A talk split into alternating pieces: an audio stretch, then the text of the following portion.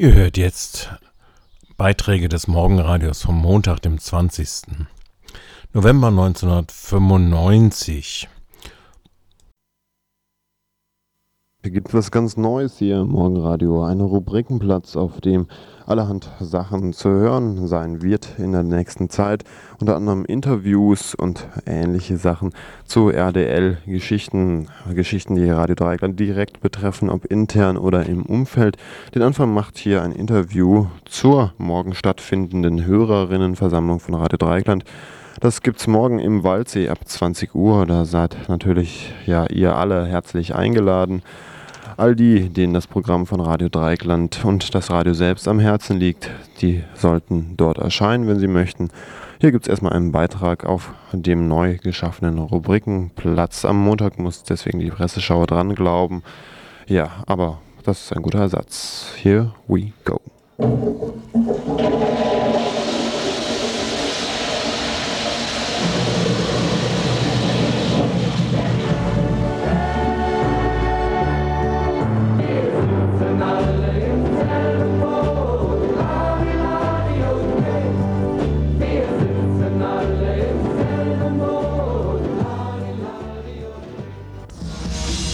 Radikal lokal.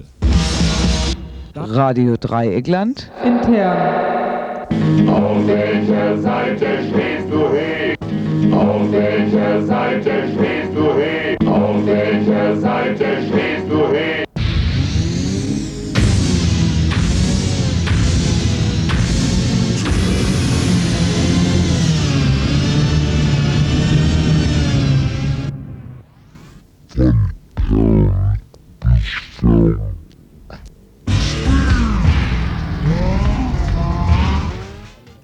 Aufgepasst, alle Mitglieder des Freundeskreises von Radio Dreieckland und alle Hörerinnen und Hörer, also ihr da draußen an den Radioapparaten, seid eingeladen zu einem außerordentlichen Treff. Am morgigen Dienstagabend, den 21. November, findet dieses Treffen statt. Es wird Informationen geben zur finanziellen Situation des Radioprojektes und es soll über das Programm von Radio Dreieckland diskutiert werden. Kritik, Lob und Anregung sind willkommen. Organisiert wird diese Versammlung vom Vorstand des Freundeskreises von Radio Dreieckland.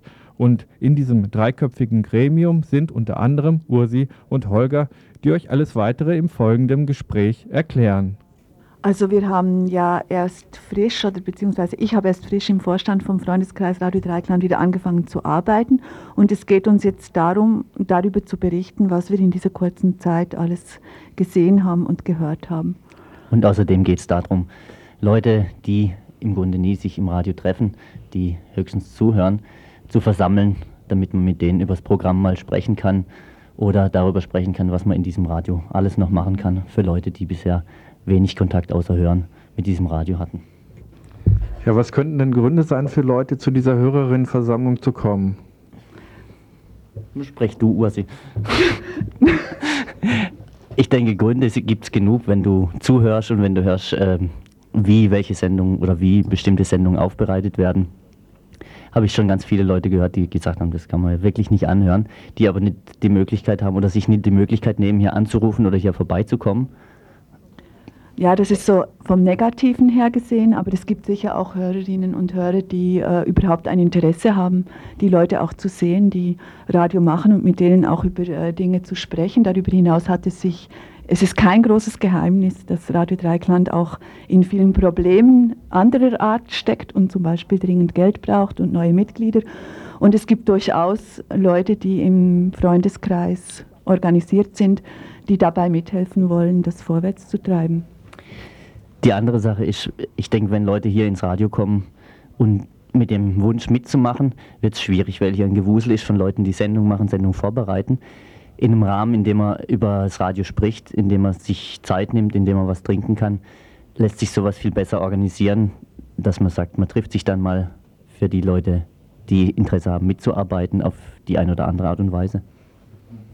Nun gibt es ja bei Radio Dreieckland die Möglichkeit, als Hörer oder Hörerin anzurufen und direkt über die 31028 äh, auf Sendung zu gehen und was direkt zu der Sendung zu sagen, die gerade läuft. Und zum Beispiel auch Kritik zu äußern oder Lob.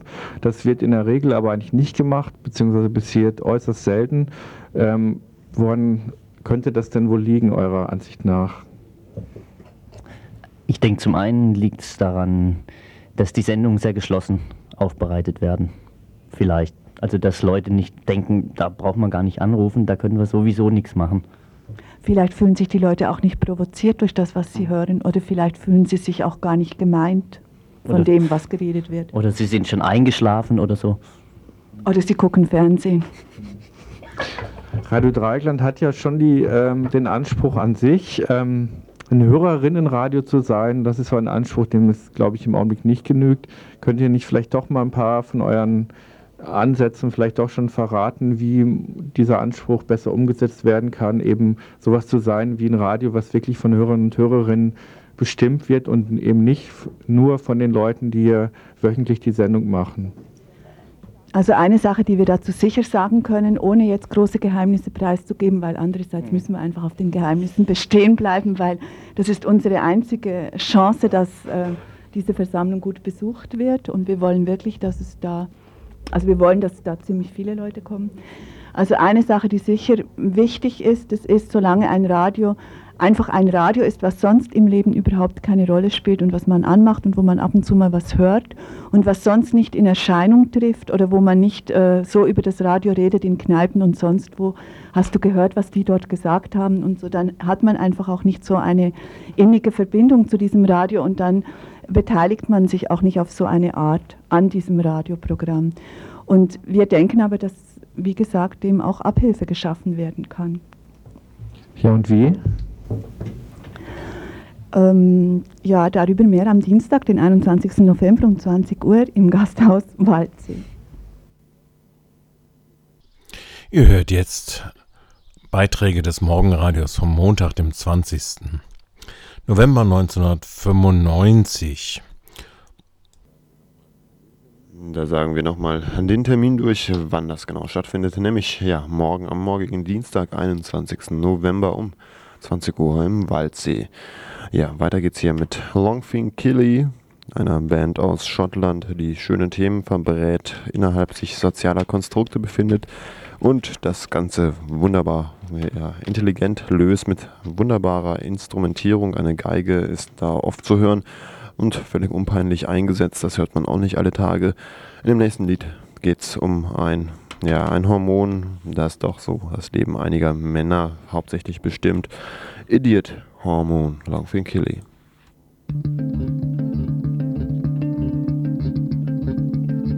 You're losing your charm like an old hairdo. You pucker like a swine. Killer Hill Projects, how to be exact. Break it down, all in together now.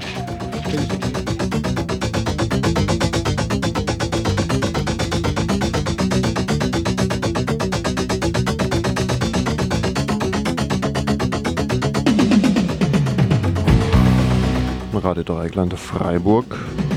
102,3 Megahertz mit den Nachrichten.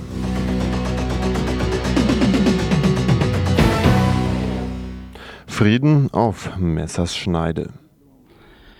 Die Verhandlungen über die Gründung eines neuen Staates in Bosnien stehen auf Messerschneide. Die bosnischen Serben und die muslimisch-kroatische Föderation kämpfen jetzt mit Rücktritts- und Abreisedrohungen um jeden Zipfel Land, den ihre Truppen irgendwann einmal schon erobert hatten.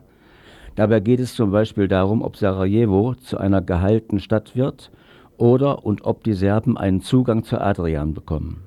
Doch selbst wenn jetzt auf dem US-Militärflugplatz eine politische Einigung der Kriegstreiber zustande kommt, ist fraglich, wie die Bevölkerung den herbeigebombten Frieden gestalten wird. Einen Eindruck von den Erinnerungen, auf denen der neue Staat aufbaut, gibt der bosnische Dichter Stefan Tontic in der nächsten Nachricht.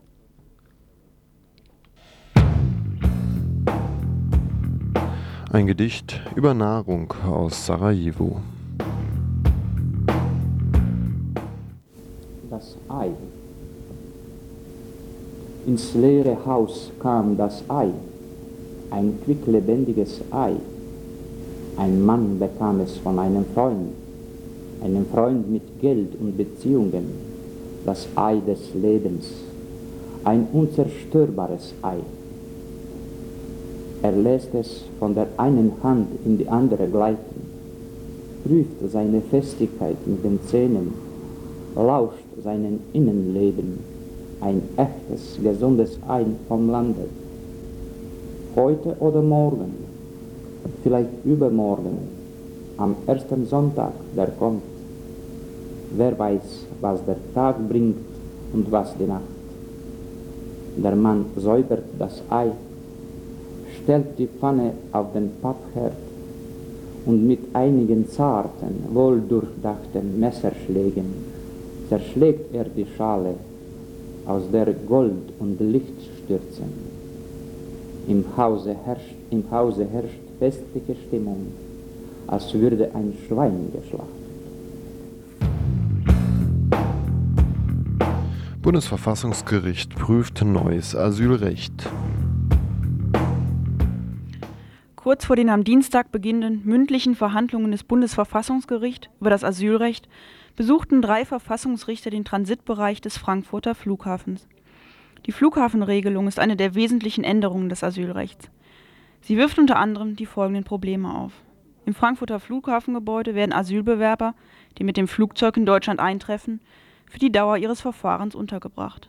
Binnen zwei Tagen werden sie vom Bundesamt für die Anerkennung ausländischer Flüchtlinge angehört. Wird der Antrag auf Asyl als unbegründet abgelehnt, muss innerhalb der nächsten drei Tage Klage vor dem Verwaltungsgericht erfolgen. Abgesehen von diesen sehr kurzen Fristen steht es auch mit den Bedingungen auf dem Flughafengelände nicht gut bestellt.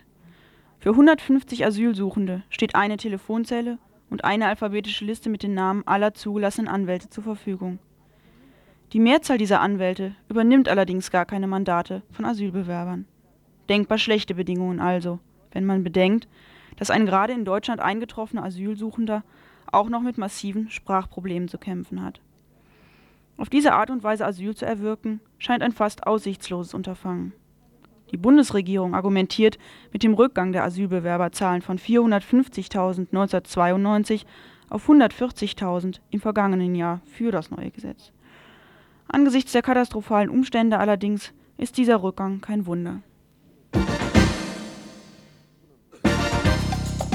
Und dann müsst ihr euch auch nicht über das Wetter, das kommt sowieso zu euch, ob ihr das wollt oder nicht. Ihr könnt es natürlich auch andersrum machen und zum Wetter gehen und dann macht einfach mal die Tür auf, geht raus und nehmt die warme Unterhose mit. Das sieht ja keiner, sieht zwar blöd aus, aber wirkt Wunder. Verantwortlich für die laufende Sendung sind äh, Götz, Franka, Friedhelm, Martin und Büschel. Und hier geht's weiter mit Ermaimi und einem Seevogel.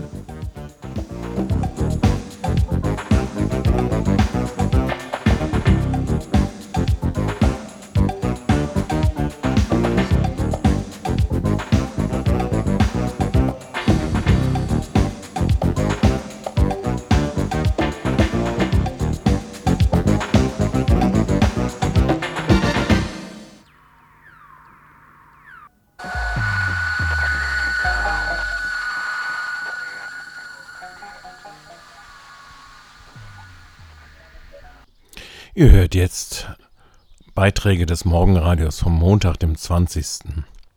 November 1995.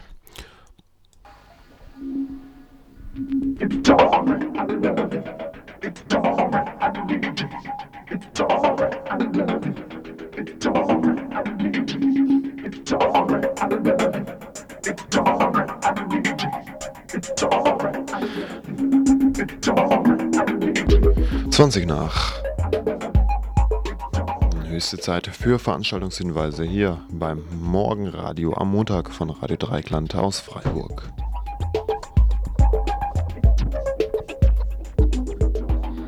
Ja, in High Noon um 12 Uhr im Mittagsmagazin Interview mit Ursi und Holger vom RDL Freundeskreisvorstand zur Radio Dreieck Hörer- und Hörerinnenversammlung, die am Dienstag, den 21. November um 20 Uhr im Waldsee stattfinden wird.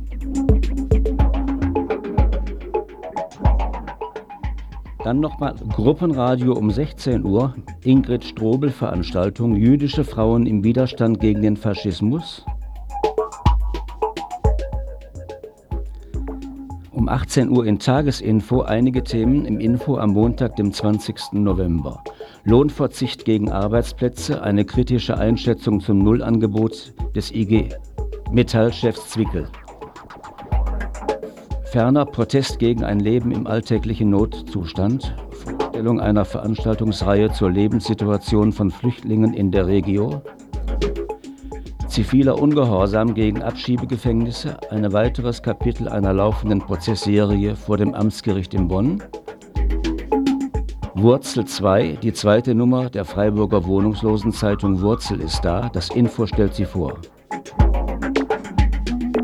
Außerdem ein Bericht über die Kurdistan-Demonstration in Köln und weiteres mehr. Aktuelle Themenvorschau am Montag in Hainun ab 12 Uhr.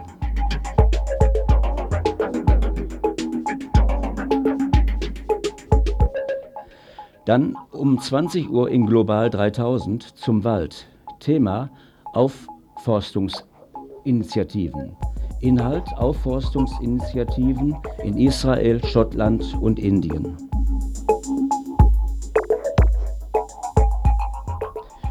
Nun zu den Veranstaltungen und Theater- und Filmtipps von heute. Montag, 20. November, Mostar, die geteilte Stadt. In Mostar versucht die EU mit einem Wiederaufbauprojekt die durch den Krieg geteilte Stadt wieder zu vereinen. Die Freiburger Filmemacherin Martina Quinte besuchte Mostar mehrmals und führte viele Gespräche mit der muslimischen und kroatischen Bevölkerung und den Vertretern der EU. Sie wird die Schwierigkeiten dieses Projektes und ihre Eindrücke und Beobachtungen aus Mostar schildern. Heute Abend also im Südwind, Loretto Straße 42 um 20 Uhr. Hallo, ja, und in der Buchhandlung Herder liest heute Abend Elke Heidenreich aus ihrem neuen Buch Nero Corleone, eine Katzengeschichte. Dann ist noch zu sehen in der Cinemathek im Kino Harmonie, Grünwälder Straße, Der Wilde, ein Schwarz-Weiß-Spielfilm aus dem Jahre 1953 mit Marlon Brando.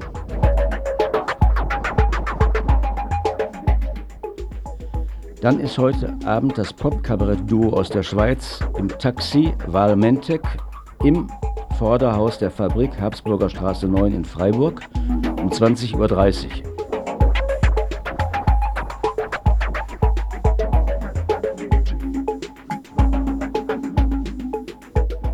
Die Lieder von Taxi Valmentec Erzählen von großen Gefühlen, vorgetragen mit großer Geste, gesungen wird vom Schlafwandeln, vom Postkartenschreiben, von fröhlichen Pilzen und von mysteriösen Jahrmarktmännern mit Tattoo und behaarter Brust.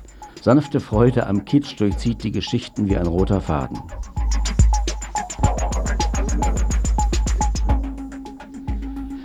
Im großen Haus der städtischen Bühnen ist heute Abend ein zweites Sinfoniekonzert des Philharmonischen Orchesters zu hören, unter der Leitung von Johannes Fritsch.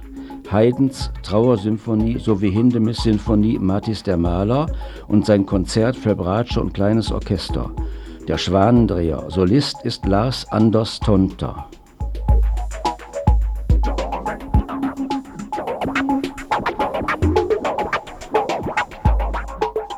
Um 19.30 Uhr von der Unmöglichkeit übers Fernsehen Glauben zu vermitteln. Ein Vortrag mit Raimund Ulbrich in der Uni im Hörsaal 1221 um 19.30 Uhr.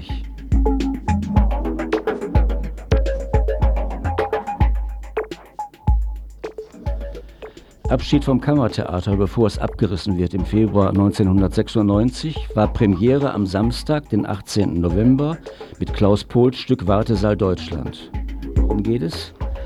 Es geht um einen Abschied, um die Wende in Deutschland, um einen Neubeginn, um ein Stück deutscher Zeitgeschichte, deren Auswirkungen Klaus Pohl in den Lebensläufen der verschiedensten Menschen aufspürt. Er versammelt in seinem Stück einen stimmenreichen, manchmal sehr dissonanten Chor aus Mächtigen und Ohnmächtigen, Männern und Frauen, Ossis und Wessis. Von der Fremdheit im eigenen Land erzählen die Stimmen, von den immer noch bloß liegenden Nerven, von offenen Wunden, von Abschied und Neuanfang. Die Wende findet immer noch statt. Die Erinnerungen sind noch nicht Geschichte. Nach der Premiere vom letzten Samstag ist eine weitere Aufführung am Mittwoch, dem 22. November um 20.30 Uhr im Kammertheater der Städtischen Bühnen zu sehen. Wartesaal Deutschland.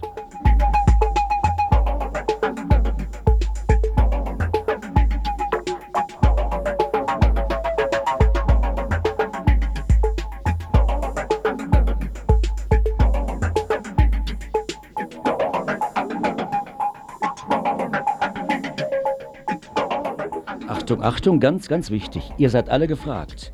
Wir wollen euch sehen und eure Meinung über eure Mitarbeit und das Programm hören, euch über alles Laufende informieren und laden alle herzlichst ein zu einer außerordentlichen Mitgliederversammlung morgen Dienstag, 21. November um 20 Uhr im Gasthaus am Waldsee. Straßenbahnlinie 1 fährt bis zur Stadthalle und dann zu Fuß Marsch mit Regenschirm.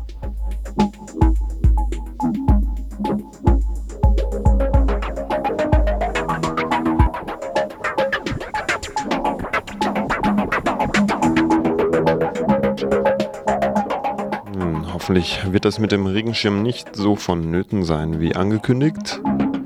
Ein Wettkampf gegen das Wetter oder zumindest gegen die Zeit und das haben auch Public Enemy vor. Race Against Time.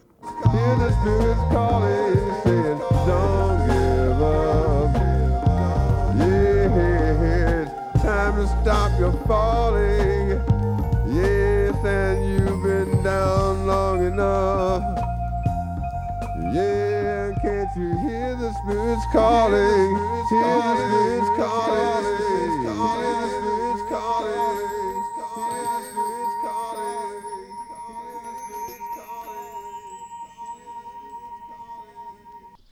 Ihr hört jetzt Beiträge des Morgenradios vom Montag, dem 20. November 1995. Die Bosnien-Verhandlungen in einem kritischen Stadium. In den Kernfragen gibt es noch keine Einigung, die Druckmittel sind erschöpft. Genf.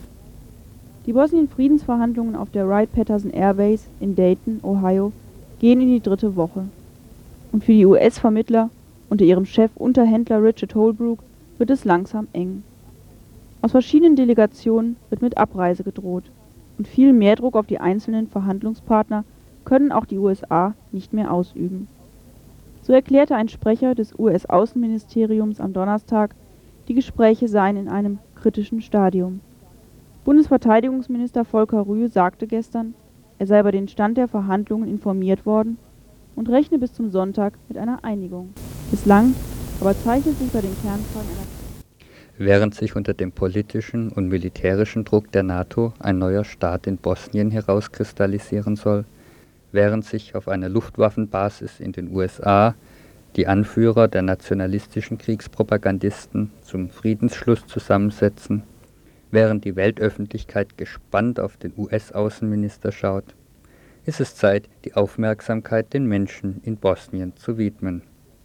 Gestern Abend las Stefan Toncic aus seinen Gedichten vor, die er im belagerten Sarajevo geschrieben hat. Er las im Rahmen der aktuellen Veranstaltungsreihe über Jugoslawien im Südwind in der Loretto-Straße. Wir stellen euch hier jetzt noch drei Gedichte vor.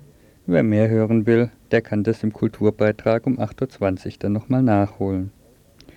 Im Anschluss daran hört ihr noch Auszüge aus der anschließenden Diskussion. Das Ei ins leere Haus kam das Ei, ein quicklebendiges Ei. Ein Mann bekam es von einem Freund, einem Freund mit Geld und Beziehungen, das Ei des Lebens, ein unzerstörbares Ei.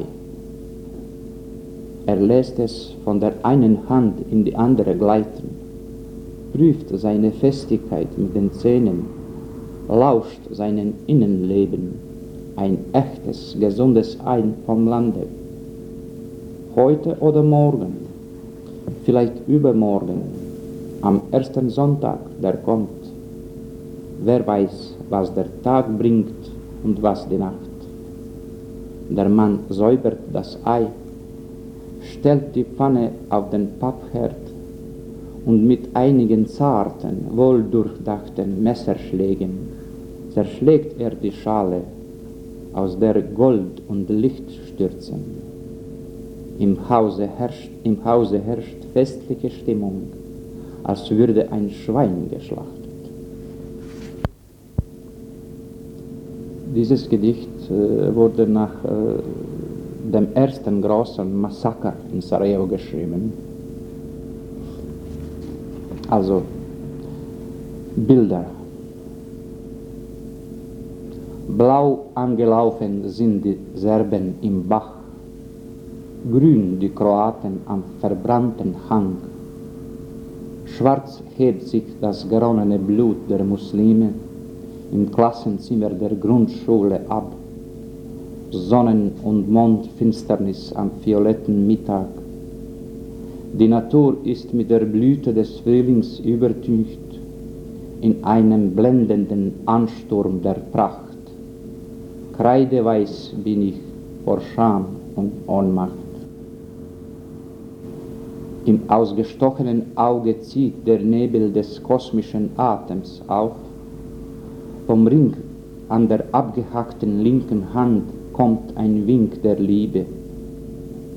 Aus den durchgeschnittenen Stimmbändern des weißen Priesters tropfen Silben von Allahs Namen. Die Augen sind in den Staub gesprungen, ein zerfetzter Schädel auf dem aufgerissenen Pflaster. Arme und Beine liegen umher, sich selbst genügend, unabhängig, abgetrennt vom einst einheitlichen Geschöpf, das sich mit dem Namen Mensch verwähnte. Die roten Blutkörperchen getrennt von den weißen, sorgfältig geordnete Gedanken im Bürgerhirn ergießen sich über den stahlfarbenen Bürger, Bürgersteig. Hautfetzen flattern wie Fähnchen. Die kompakte Rückenmasse atmet eine mächtige Anwesenheit aus. Aus den bunten Fetzen der Lungenflügel kehren die Sauerstoffbläschchen in die Gemächer des Schöpfers zurück. Die Friedensverhandlungen, mhm. ich weiß nicht, in welchen Staaten sie gerade im Moment sind, aber es geht ja auch darum, einen neuen Staat zu gründen aus vielen Untereinheiten und in welcher organisatorischen Unterform auch immer. Aber die Staatsgründung setzt ja dann auch voraus, dass Kommunikation zwischen den einzelnen Teilen da ist. Sie haben schon erwähnt, dass Ihre Gedichte von einem serbischen Verlag in Belgrad veröffentlicht wurden. Mhm. Sehen Sie denn sozusagen über die Gräben hinweg noch einen geistigen Austausch in Bosnien, also irgendeine Pflanze der Hoffnung oder Verbindungen, die vielleicht unter Dichtern oder Künstlern da sind? Oder ist da auch der Garten ich war, ich war immer so ein Mann, der, der also diese, diese Klifte irgendwie überbrücken wollte. Und auch der Verla Verlag, wo, wo, ich Lektor war, also Svetlost, war auch so orientiert, also multikulturell, also jugoslawisch, aber nicht irgendwie so von oben integrativ jugoslawisch, also sondern ganz natürlich. Also.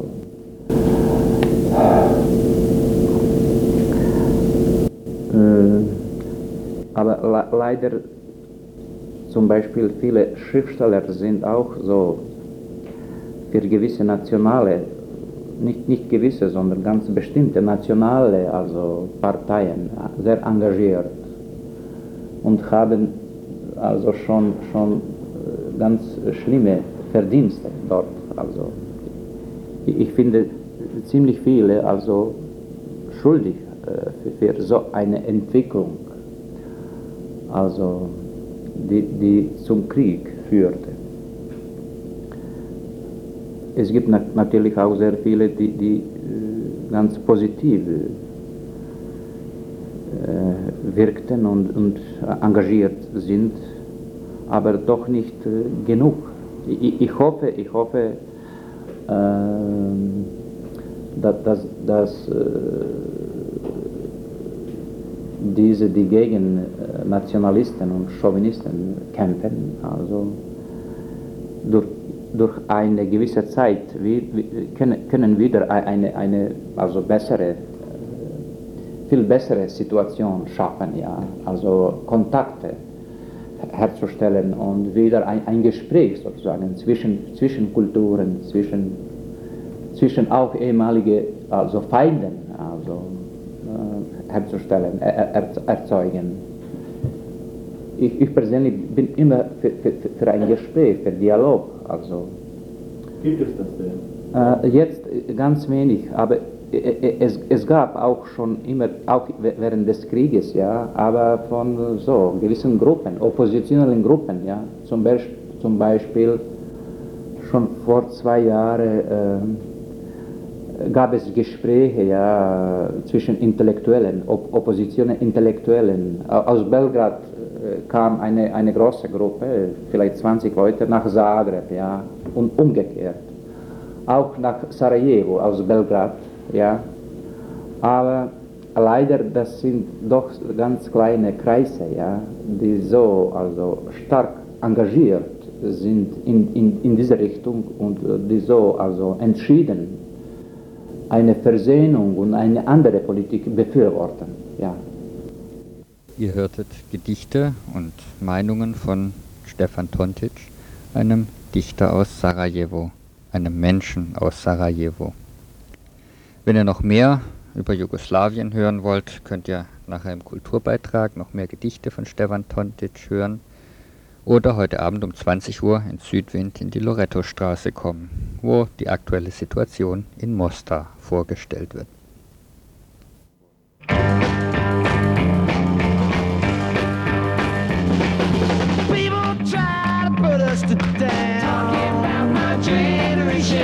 just because we get around. Talking about my generation.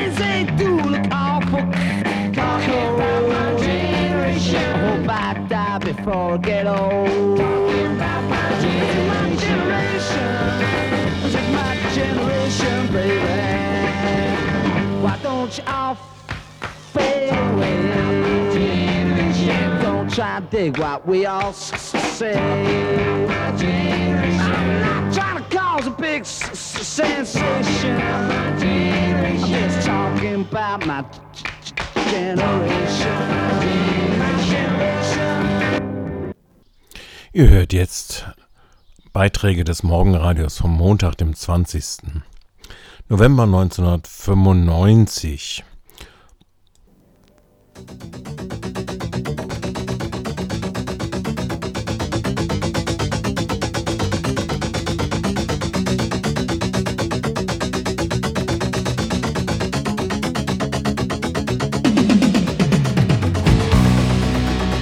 Radio Dreikland.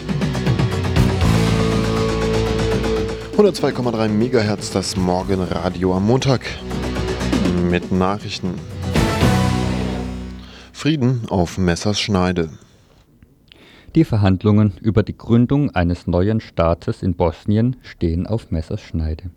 Die bosnischen Serben und die muslimisch-kroatische Föderation kämpfen jetzt mit Rücktritts- und Abreißedrohungen um jeden Zipfel Land, den ihre Truppen irgendwann schon mal erobert hatten. Dabei geht es zum Beispiel darum, ob Sarajevo zu einer geteilten Stadt wird und oder ob die Serben einen Zugang zur Adria bekommen. Doch selbst wenn jetzt auf dem US-Militärflugplatz eine politische Einigung der Kriegstreiber zustande kommt, ist fraglich, wie die Bevölkerung den herbeigebombten Frieden gestalten wird. Einen Eindruck von den Erinnerungen, auf denen der neue Staat aufbauen wird, gibt der bosnische Dichter Stefan Tontic in der nächsten Nachricht.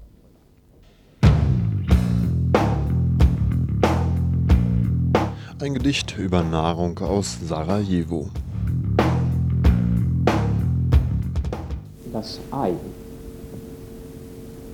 Ins leere Haus kam das Ei, ein quicklebendiges Ei ein Mann bekam es von einem Freund, einem Freund mit Geld und Beziehungen, das Ei des Lebens, ein unzerstörbares Ei.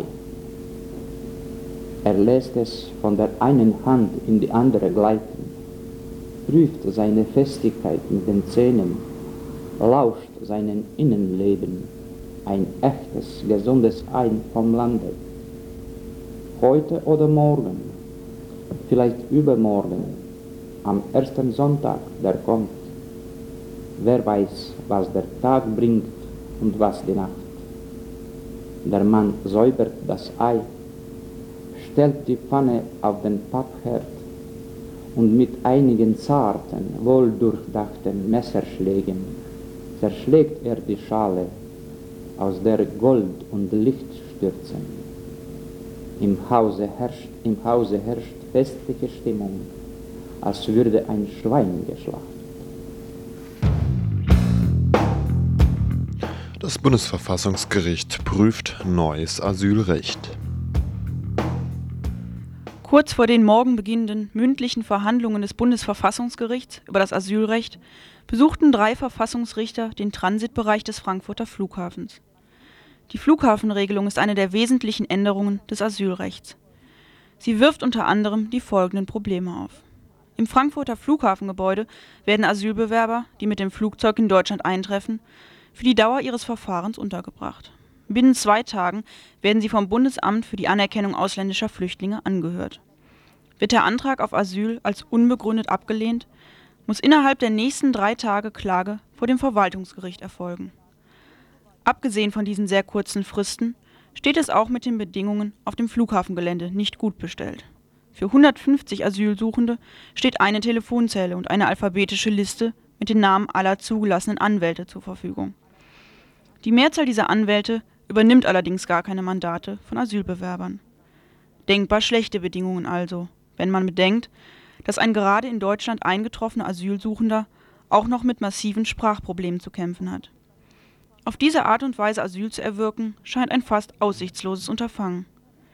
Die Bundesregierung argumentiert für das neue Gesetz mit dem Rückgang der Asylbewerberzahlen von 450.000 1992 auf 140.000 im vergangenen Jahr. Angesichts der oben beschriebenen katastrophalen Zustände allerdings ist dieser Rückgang kein Wunder.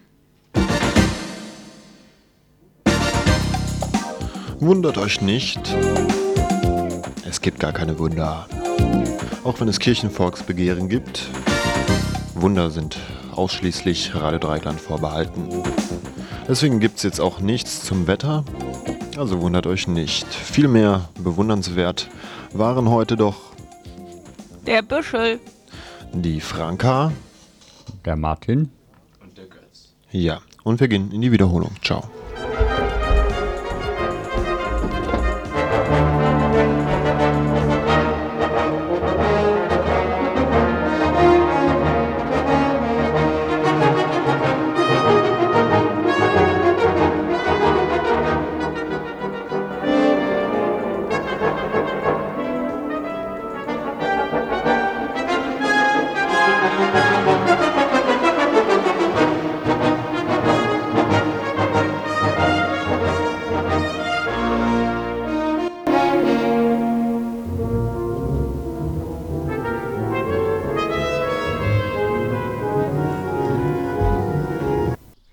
Ihr hört jetzt Beiträge des Morgenradios vom Montag, dem 20.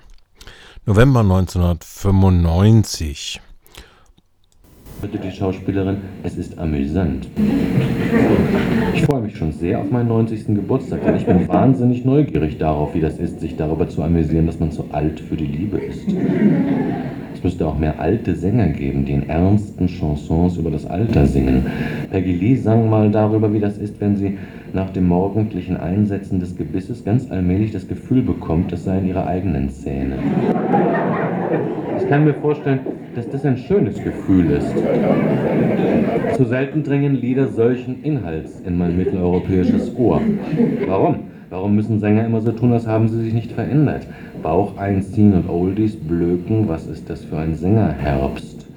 Das sind Fragen an den Wind. Doch nicht nur der Wind weiß die Antwort, sondern ich auch. Grund dafür ist der Kreativitätsvernichter Nummer 1, das Publikum.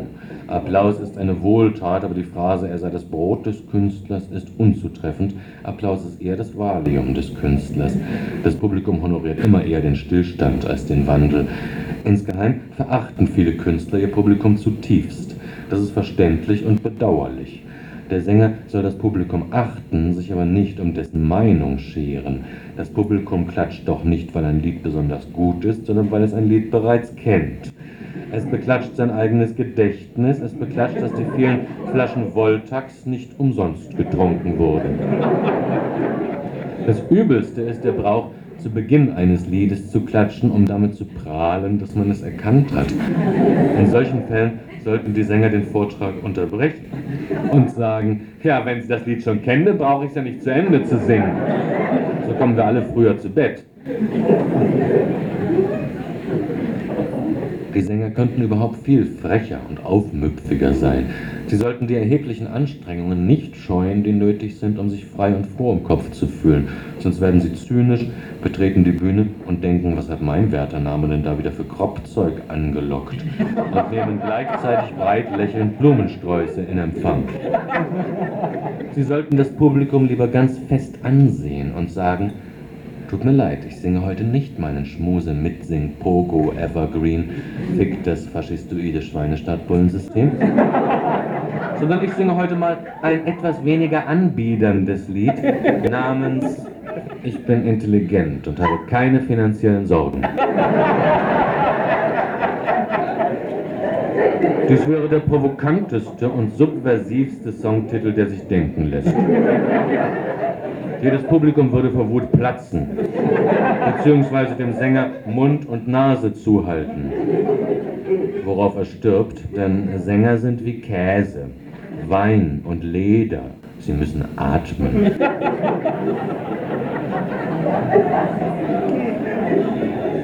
Ich würde das genannte Lied aber auch nicht singen. Irgendwie ist es uncool, ein Provo zu sein. Was genau das Wort cool bedeutet, weiß ich nicht. Es gärt aber die Ahnung in mir, dass jemand cool ist, der sich vom Leben nicht groß beeindrucken lässt. Einmal las ich ein Interview mit einer Band. Der Journalist konfrontierte die Musiker mit dem Vorwurf, dass sie wie alle anderen Bands auch klingen. Darauf sagte ein Bandmitglied, eine Band, die nicht klingt wie andere Bands auch, ist nicht cool. Das heißt vielleicht auch, dass es cool ist, sich in puncto Originalität desinteressiert zu zeigen. Vielleicht weiß der Geier, was genau cool ist, aber ich kenne keinen Geier, den ich fragen könnte. Trotzdem benutze ich dieses Wort gern und häufig, und ich bin mir zum Beispiel sicher, dass eine Vorliebe für Gänseleberpastete oder Rossini-Opern definitiv uncool ist. Es ist sicher auch nicht cool, sich mit einem mit Vanillesoße-Resten verklebten Schneebesen säuberungsmäßig abzuplagen. Ein Cooler wirft den Schneebesen weg und kauft sich einen neuen. Beziehungsweise ein Cooler ist gar nicht erst im Besitz eines Schneebesens. Ich glaube nicht, dass das selbe Machen von Süßspeisen im Katechismus der Coolness erwähnt wird. Das Bedürfnis der Leute, cool zu sein, ist riesig. Man merkt es im Flugzeug, wenn die Flugbegleiter die Sicherheitsvorkehrungen demonstrieren.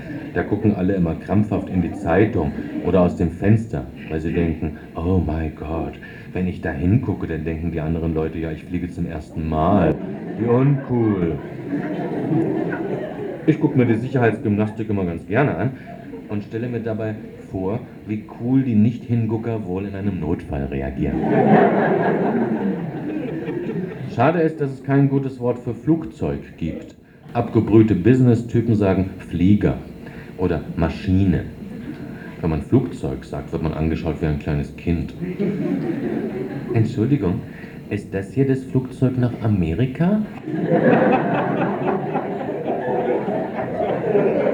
Nein, mein Kleiner, das ist die Maschine in die Staaten. Ganz coole Leute sprechen sogar von Mittagsmaschinen. In einem TV-Film war Ruth Maria Kubitschek mal in der Bretagne und ihr Mann bekam einen Haschmich. Da rief sie ihren Sohn in Deutschland an und rief, komm her, dein Vater bekommt einen Haschmich. Worauf der Sohn sagte, okay Mutter, ich nehme die Mittagsmaschine.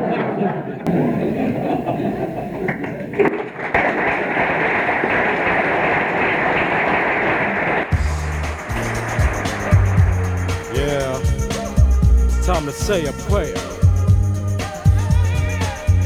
One for the brothers and sisters. Say a prayer.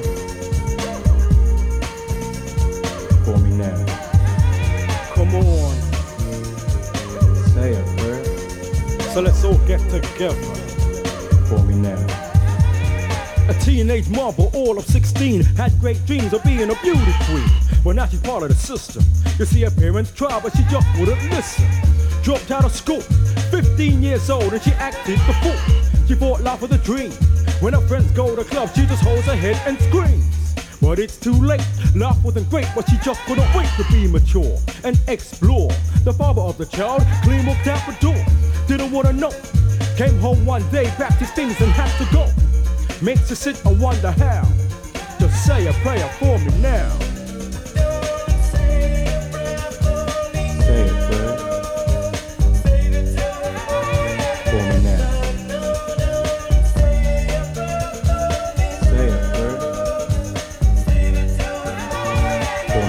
That old man who you see on the streets with a bottle to his lips every week. He didn't always be that way. But look how his life done changed. He used to be someone, now everyone thinks he's a bomb and the kids just run. Plus they like to tease, they scratch their knees and say his clothes has fleas. People all over are dying, politicians keep on lying. They'd rather spend more money on war, yet we can't feed the poor. A rich man lives on a yacht, a poor man lives in the doorway of a shop. But don't ask me how, just say a prayer for me now.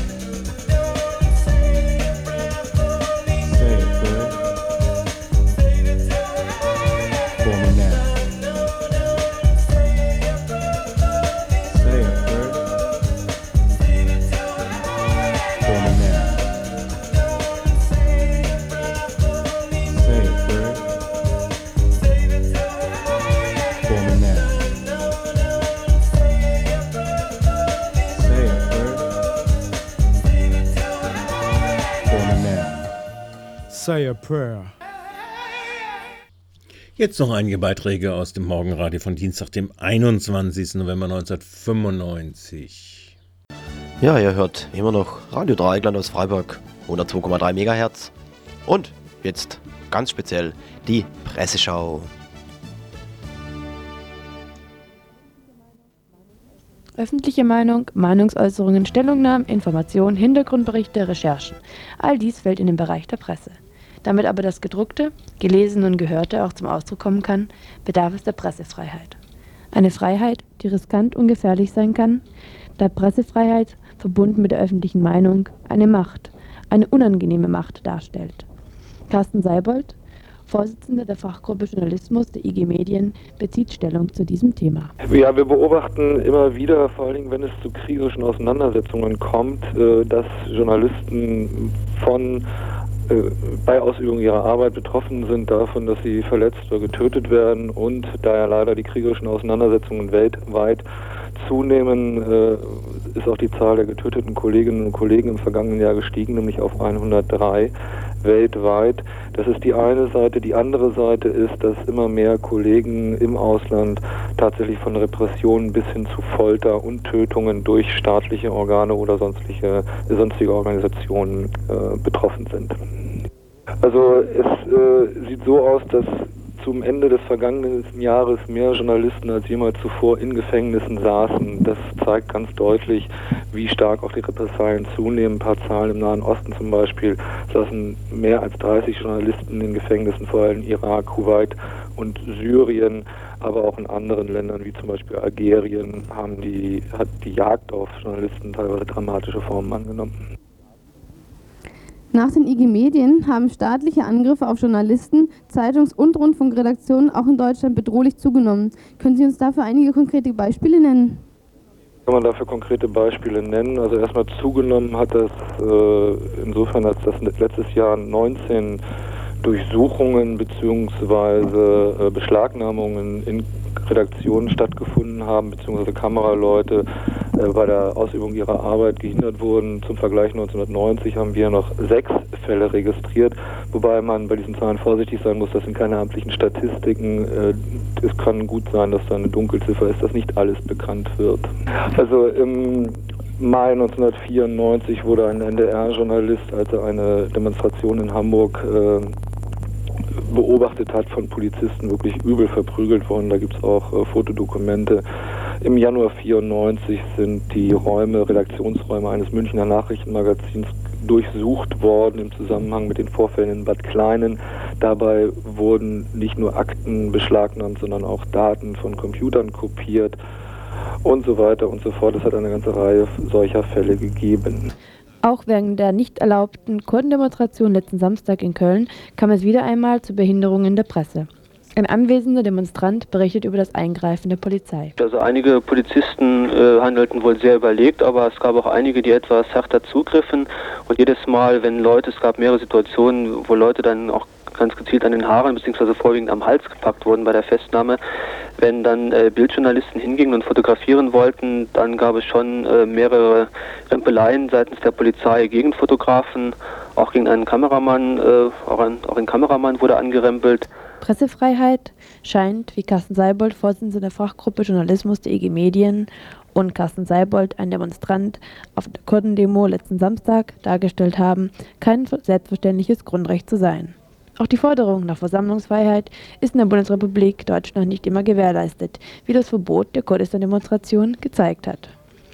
Mehr Informationen über die nicht genehmigte Kurdendemonstration gibt es aber in 15 Minuten. Morgen Radiobeitrag Dienstag, 21. November 95. Kein schöner Wald. So heißt eine Veranstaltungsreihe, die zurzeit in der Harmonie in Freiburg stattfindet. Dabei handelt es sich um eine Ausstellung, die von Vorträgen und Exkursionen begleitet wird. Veranstalter ist die Gruppe Freiburg von Greenpeace. Und heute Abend zeigt Walter Trefz das Waldsterben aus der Sicht eines Försters. Ich sprach gestern Abend mit ihm über das Thema Waldsterben und Waldschäden. Herr Trefz, äh, würden Sie sich kurz bitte vorstellen? Ja, äh, mein Name ist Trefz Walder. Ich bin Förster am Gnibis da oben und habe hier ein 900 Hektar großes Revier, das ich schon 30 Jahre betreue. Ich bin in verschiedene Umweltorganisationen tätig. Äh, Greenpeace, BUND, der Freudenstädter Aktionseinheit. In BUND bin ich in einer Arbeitsgruppe Wald. Äh, da bin ich der stellvertretende Sprecher. Um was handelt es sich für Bilder, die Sie morgen bei Ihrem Vortrag zeigen? Das sind Bilder aus dem Revier hier, aus den Kammlager am Gibis, das sind also knapp 900 Meter. Das sind äh, alte Schadbilder, sind aber auch neue Schadbilder. Ich will zeigen, dass es nicht Einzelbäume sind, die unter den Schadstoffen, unter den Luftschadstoffen leiden, sondern dass das verschiedene Pflanzen sind, dass das ein ganzer Lebensbereich ist, der erkrankt ist, der uns aber auch zeigen kann, dass mit uns etwas nicht in Ordnung ist. Äh, wir werden genauso oder wir leiden genauso unter, unter den Luftschadstoffen, vielleicht nicht gleich ganz so stark wie der Wald, aber halten Sie die Luft einmal zehn Minuten an, das kriegen nicht einmal Sie fertig. Sie sagten, Sie zeigen das Ganze drumherum, das Ökosystem Wald. Äh, was ist denn da, da genau betroffen, außer den Bäumen? Ähm, also die Schadbilder kann man an äh, Pflanzen erkennen, am Weideräsle, an Glöhe, an Moose, an Flechte, dass die unter den Einwirkungen leiden. Äh, wenn der Wald geschädigt ist, dann verliert der Wald seine Schutzwirkungen, seine äh, Sozialfunktionen, die er hat. Er ist ja nicht nur Holzproduzent und gerade hier oben in den Hochlagen ist es ein bedeutsamer Faktor im Klimageschehen. Es ist ein Faktor in der, im Wasserbereich, ein Wasserfilter, ein Wasserspeicher und die Funktionen gehen alle verloren. Das kann man hier oben wirklich sehen, wie von Jahr zu Jahr jetzt die Abflüsse ähm, in die Bäche, die nehmen zu nach Niederschlägen. Und äh, zwar sehr schnell und sehr plötzlich. Das hat natürlich verschiedene Ursachen.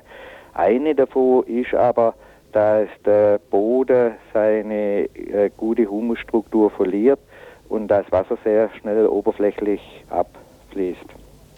Herr Trefts, äh, Professoren aus München und Freiburg, die Herren Refüs und Zöttl, die für Bodenkunde verantwortlich sind, die sagen, es gibt gar kein Waldsterben in Deutschland, beziehungsweise das immer wieder behauptete Waldsterben gibt es gar nicht. Das seien alles unverantwortliche Horrorgemälde.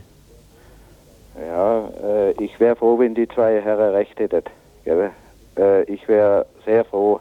Das, was ich draußen an dem Wald sehe, den ich zu betreuen habe, das Bild, das ist etwas anders. Das ist etwas ganz anderes. Wenn Sie, ich habe als Förster die Aufgabe, den Wald, der mir ja nicht gehört, der der Allgemeinheit gehört, den am Ende meiner Dienstzeit so gut wie ich ihn wieder gekriegt habe, zurückzugeben. Und dazu bin ich nicht mehr in der Lage. Gell, der Wald ist schlechter geworden. Gell, schlechter geworden durch äh, Luftschadstoffe und das wirkt sich vielfältig aus. Aber in den letzten Jahren ist, doch auch, ist doch auch viel gedüngt worden.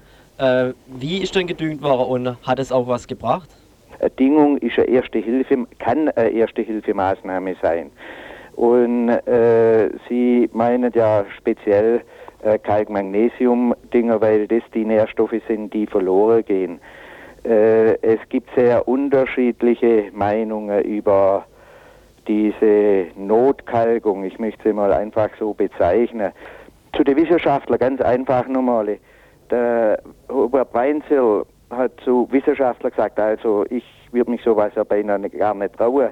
Gell? Es gibt engagierte Wissenschaftler und Wissenschaftler, die lassen sich engagieren. Ja, äh, Herr Trefts, äh, Sie sagte vorher schon, die Luftschadstoffe seien vor allem dafür verantwortlich. Aber der Gesetzgeber hat auch durch Katalys Katalysatoren in Autos und auch bei der Industrie äh, dafür gesorgt, dass weniger Schadstoffe reinkommen. Wie erklären Sie sich das? Ja, wir haben einen äh, deutlichen Rückgang wohl im Schwefeldioxideintrag. Ein Anstieg ist, ein eindeutiger Anstieg ist da im Stickoxidbereich und aus dem Stickoxidbereich die äh, Ozonbildung als Sekundärschadstoff. Es ist ganz schlicht und einfach so, dass äh, die Maßnahme jetzt beim PKW, der Katalysator, in der Anfangszeit, wo der Katalysator eingeführt worden ist, die Wirkung des Katalysators ist äh, überspielt worden durch die mehr Fahrleistung und mehr Fahrzeuge, die äh, auf die Straße gekommen sind. Schadstoffe nehmen dazu. Kommt ja dann auch noch vielleicht dazu, durch, dass durch den Treibhauseffekt äh, die Witterungseinflüsse verstärkt werden, beziehungsweise die äh, unterschiedliche Witterungen äh, da eine Rolle spielen, dass die Bäume oder die Pflanzen unter einem größeren Stress stehen. Mhm. Äh, jetzt kommen Sie auf eine, auf eine sehr wichtige Sache. Sehen Sie, die, anfänglich beim Waldsterben war die Thematik die Schwefeldioxid, saurer Regen. Äh, nachfolgend äh, sind die neuartige Schadstoffe dazugekommen wie Ozon. Äh, jetzt kommt dazu äh, die CO2-Problematik und eine Klimaänderung. Es kommt dazu nicht das bodennahe Ozon nur, sondern also auch das Ozonloch. Das Ozonloch äh, verursacht dann wieder härtere und stärkere UVB-Einstrahlungen. Wir sollen nicht in Sonnen aus und eine Sonnenschutzcreme mit einem Lichtschutzfaktor von 32,5 nehmen oder sowas. Cremen Sie mal eine Tanne ein. Ja, und dann noch die abschließende Frage, wie soll man denn da damit umgehen oder welche Konsequenzen sehen Sie denn äh, vom bisherigen Verlauf? Ähm, Sache ist so, es muss jeder wieder ein bisschen mehr Verantwortung übernehmen. Seine Verantwortung abgeben mit seiner Wählerstimme alle vier Jahre oder alle fünf Jahre, das ist einfach ein wenig zu wenig. Und äh, der Wald war immer ein Spiegelbild der Gesellschaft. Und ich denke, der Wald ist ein Bioindikator, wenn ich das einmal jetzt auch so rum ausdrücken darf, der anzeigt, dass mit uns etwas nicht in Ordnung ist. Und äh, wenn jeder Einzelne äh, betroffen ist, wirklich von der Sache und sich, wenn er die Frage stellt, will ich einen Wald, äh, wenn er sagt, vor meiner Haustür wäre es ganz schön, wenn wie früher auch noch, wenn ich meinen Spaziergang machen kann in den Wald, nein, dann muss er etwas tun. Oder keine, ich will keine asketische Lebensweise äh, predigen, sondern eine etwas andere Lebensweise, wo man genauso Spaß und Freude hat, aber schlichtweg weniger Energie verbraucht. Ich danke Ihnen für das Gespräch, ja, danke. Ja, diese Veranstaltung will ich euch natürlich sehr, sehr ans Herz legen. Heute Abend am 21. November, das ist heute, um 20 Uhr Waldsterben aus der Sicht eines Försters, Walter Trefts aus Freudenstadt, um 20 Uhr im Podium in der Harmonie in der Grünwälder Straße.